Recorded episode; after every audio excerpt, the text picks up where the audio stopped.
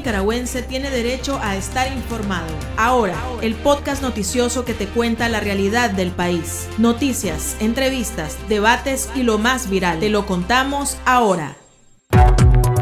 Bienvenidos al podcast de Artículo 66.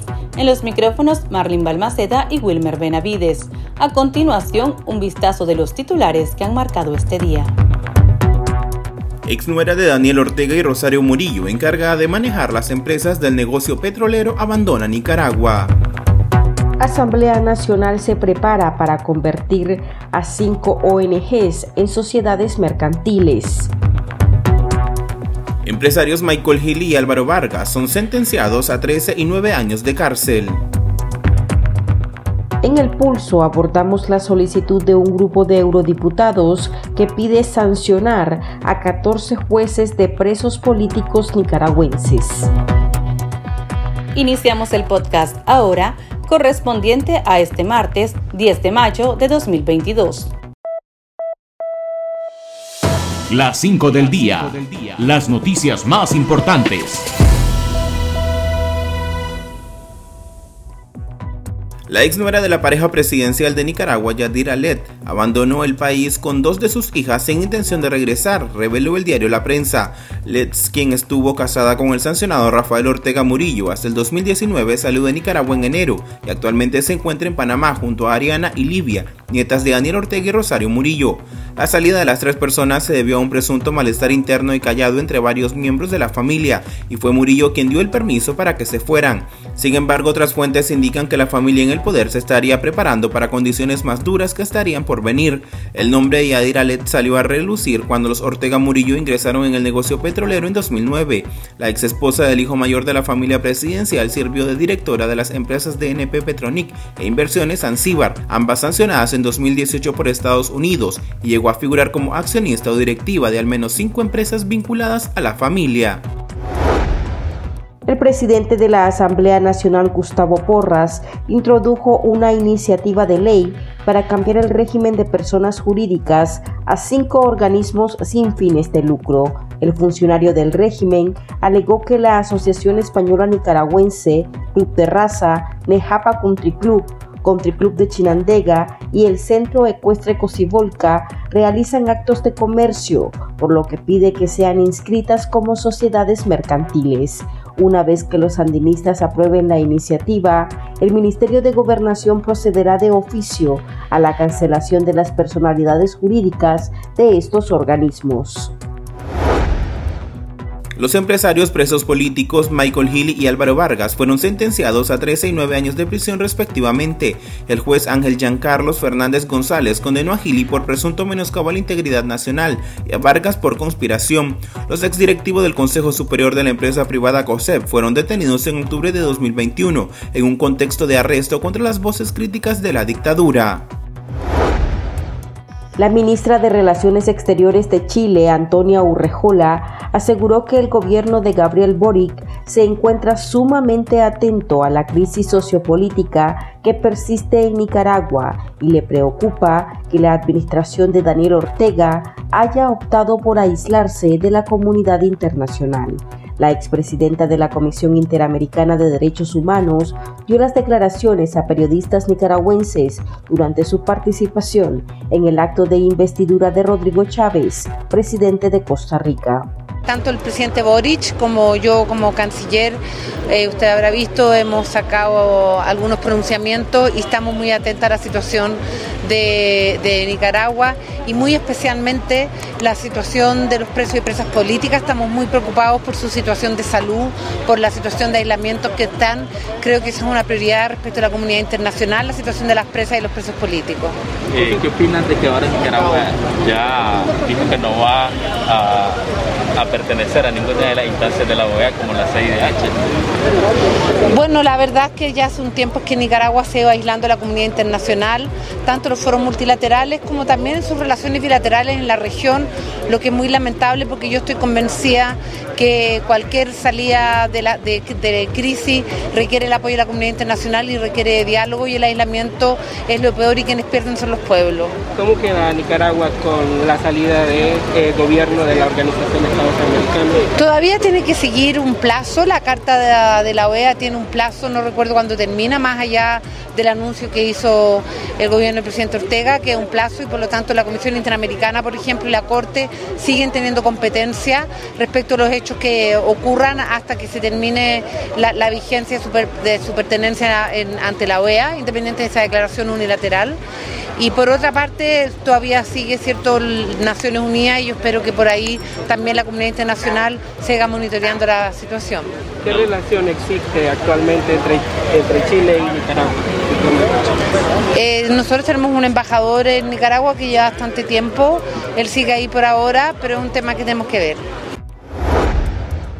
La organización regional Voces del Sur documentó 68 casos de violaciones a la libertad de prensa cometidas en el mes de abril en Nicaragua. El informe detalla que los medios de comunicación fueron el principal blanco de agresiones con 61 denuncias. El resto recayó sobre 7 personas naturales.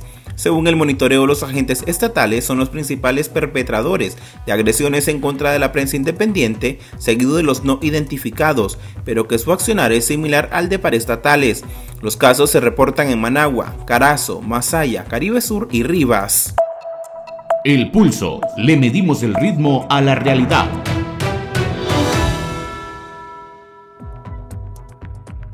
Diputados del Parlamento Europeo propusieron sancionar a 14 jueces del régimen de Daniel Ortega, que han participado en los juicios contra los presos políticos.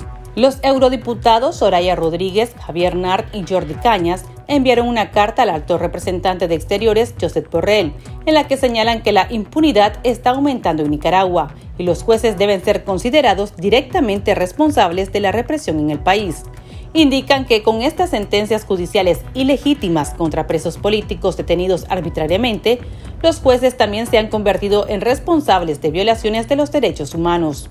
La lista incluye a los jueces Luden Martín Quirós, Félix Ernesto Salmerón Moreno, Nancy Aguirre Gudiel, Ángel Carlos Fernández González, Ulisa Yaos Catapia Silva y Nadia Camila Tardencilla, quienes han prestado sus servicios para sentenciar a los presos políticos de El Nuevo Chipote.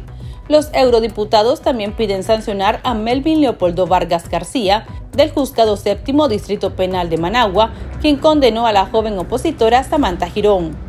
A Irma Oralia Laguna Cruz, del Juzgado Primero Distrito Penal de Managua, que procesó a la presa política Evelyn Pinto.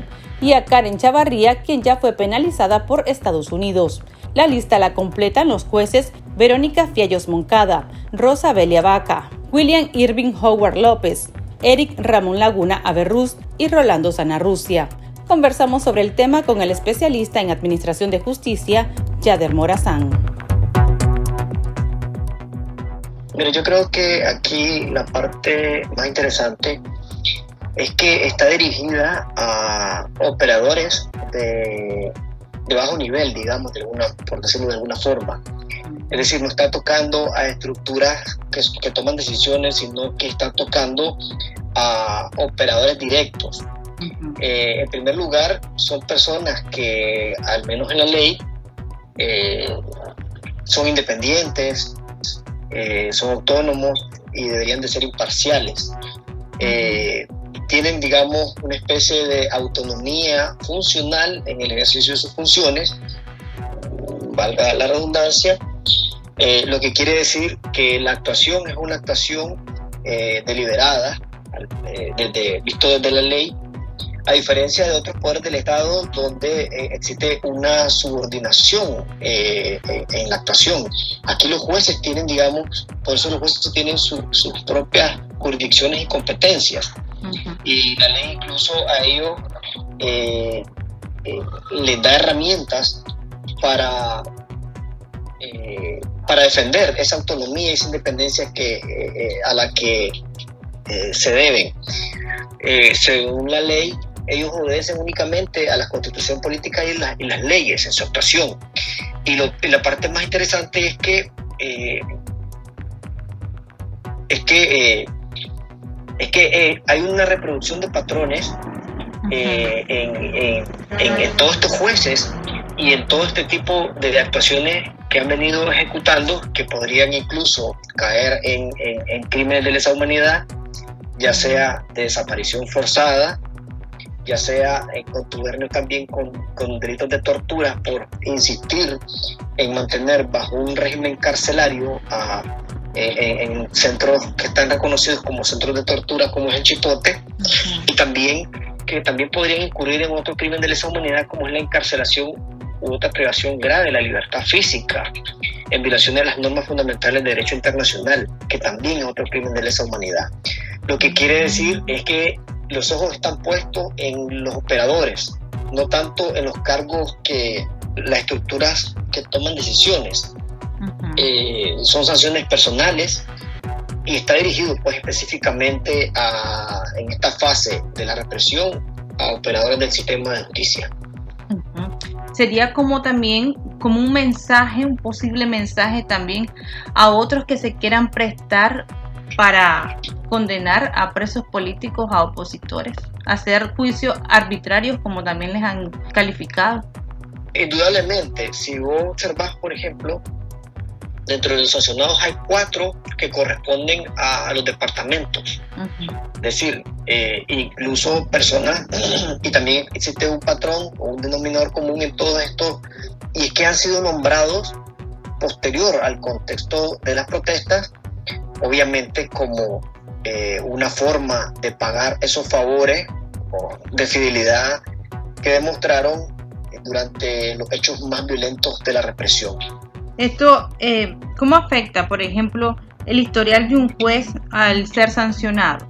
A diferencia de, de otros poderes del Estado, donde sus nombramientos pueden ser, por un lado, eh, por elección popular, voto directo, que es lo que le da la legitimidad para actuar al funcionario, en, en el Poder Judicial lo que legitima la actuación de un juez la ecuanimidad de un juez es, es, la fundamentación de sus decisiones. Pero el juez por eso tiene que ser probo, tiene que ser una persona eh, con una moralidad reconocida, eh, con un conocimiento por encima de la media en términos de la media legal, en términos jurídicos, y estas sanciones obviamente pierde el juez toda la ecuanimidad que pueda tener frente a una sociedad porque, porque se legitima frente a aquellas personas las que estaría juzgando. Digámoslo en, en términos coloquiales, como que un criminal quiera impartir justicia. Prácticamente así están siendo señalados los jueces en el Poder Judicial. Eh, hay cosas que son, digamos, trascienden o, o, trastocan al sentido común y es el hecho de que es inconcebible ver el consentimiento de estos jueces en la celebración de audiencias en centros de tortura, validando también detenciones arbitrarias y desapariciones forzadas. Incluso en esta última fase de la represión hemos visto jueces que ya omiten requisitos que están establecidos en la ley, como eh, la orden a la autoridad policial de trasladar al, al condenado a un centro penitenciario, como lo establece la ley. Y ahora estos jueces vemos que las sentencias, por primera vez en, eh, la historia de Nicaragua y en los años que yo tuve dentro del Poder Judicial, hasta ahora veo que, que los jueces no dicen que, que deben de trasladar a los reos condenados, a los privados de libertad, a un, a un centro penitenciario. Eso lo que demuestra es que hay una hay un contubernio total para que estas personas sigan siendo torturadas en, centros como el Chipote. Por ejemplo, la jueza Karen Chavarría, que ya está sancionada por Estados Unidos, eso no le impide, por ejemplo, que participe en otros foros regionales o cómo le golpea a, un juez además de la imagen. Como te acabo de mencionar, los jueces son, estos jueces de distrito son de una estructura muy baja. Es decir, ellos, por lo menos, digamos, Karen que le gustaba ir a Estados Unidos ya no va a poder viajar a, Estados Unidos. Eh, y, muchos de esos jueces pues que han sido eh, señalados. Pero yo creo que el efecto eh, más grande que tiene esto, porque muy difícilmente ellos puedan colocar bienes en el extranjero si realmente el salario en juez a duras penas le da para, para sobrevivir y vivir, digamos, relativamente cómodo no le da para hacer inversiones en el extranjero. Eh, sin embargo, los pone de relieve y, por otro lado, eh, digamos que, que marca en la forma en cómo está siendo visto de manera, de manera internacional las actuaciones arbitrarias que ni siquiera gozan de apariencia de legalidad en el país. Hay muchos que han pedido que se sancione incluso al, al Poder Judicial. Ya mencionaste varios de los atropellos que se están cometiendo. ¿Debería ser sancionado el Poder Judicial como tal, como institución? Es que, eh, a diferencia de otros poderes del Estado, eh, digamos, pongámoslo para decirlo en términos coloquial, cada juez tiene su propia finca. Esa es la diferencia que, eh, con respecto a otros poderes del Estado, donde existe un máximo líder, por decir así, quien baja las orientaciones. En el Poder Judicial, si bien es cierto, existe una presidencia de la Corte Suprema de Justicia, eso tiene, eh, estoy hablando en términos jurídicos, tiene la organización y el funcionamiento es estrictamente administrativo, pero en, en, lo sustantivo, es decir, en, en, la función jurisdiccional del juez, el juez es autónomo, independiente e incluso soberano en la toma de decisiones. La ley hasta le da la facultad de, de tener discrecionalidad para tomar decisiones. Eh, por eso es que existen pues hasta recursos porque esas decisiones pueden ser hasta revisadas por un, por un, juez, por un tribunal superior. Por eso es como bien difícil hablar de, de, sancionar al Poder Judicial, así como un órgano, porque cada juez es independiente y por esa misma razón es que vemos que, eh, que los tentáculos de, de, esta solicitud de la Unión Europea es individual, porque la actuación del juez en los actos represivos son individuales. Si, si bien es cierto que ellos pertenecen a una estructura criminal que está siendo dirigida por Alvaro Ramos entre el Poder Judicial y por Marvin Aguilar, el, que es el, secretario político del CLS, eh, sin embargo las responsabilidades son individuales. Esta solicitud, esta intención de los eurodiputados podría hacer reflexionar a otros jueces, a otros abogados. Mira, indudablemente el Poder Judicial es bien, bien amplio y, y si vos analizas, por ejemplo, los patrones de comportamiento, no son todos los jueces los que, los que llevan juicios políticos. Lo que quiere decir es que no a todos los jueces les confían. No podemos decir que todo el Poder Judicial comete acciones criminales. Yo conozco en lo particular jueces que son honestos, que han hecho carrera, que todo el mundo los conoce, que son opositores, incluso traiciones familiares, lo que no les hacen es no les confían en estos casos. Y por eso es que vemos también que después de abril de 2018 el Poder Judicial sufrió un proceso de radicalización donde inyectaron a muchas personas que juegan, eh, digamos, un rol de, espionaje político dentro de la institución y está sometiendo pues, a aquellas personas que, que no están de acuerdo con la represión, pero que de alguna manera pues, tienen que jugárselas al día a día y, están ahí, ya sea por necesidad, ya sea por temor, o ya sea porque no se pueden salir incluso de, de defensa sandinista que, que actúan como, como una mafia. Ok, muchas gracias, Jader, muy amable. A la orden, siempre. Para estar al tanto del acontecer nacional y conocer las voces calificadas sobre la realidad nacional, ahora el podcast informativo sobre Nicaragua.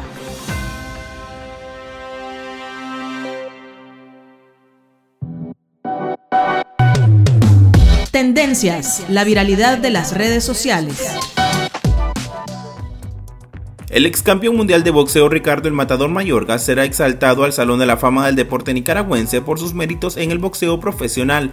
El tricampeón de 48 años fue elegido durante una reciente asamblea de la fundación, pero no será oficial hasta el próximo 13 y será introducido en el Salón de la Fama en una ceremonia prevista el 21 de mayo. Mayorga, quien lleva años fuera de los focos mediáticos, fue uno de los boxeadores más controversiales de las últimas décadas y enfrentó a los mejores peleadores de su época como Andrew Levis y Vernon Forrest, con quien ganó sus títulos mundiales hasta Félix Tito Trinidad, Oscar de la Hoya, Shane Mosley, Miguel Cotto, Corey Spinks o Fernando Vargas.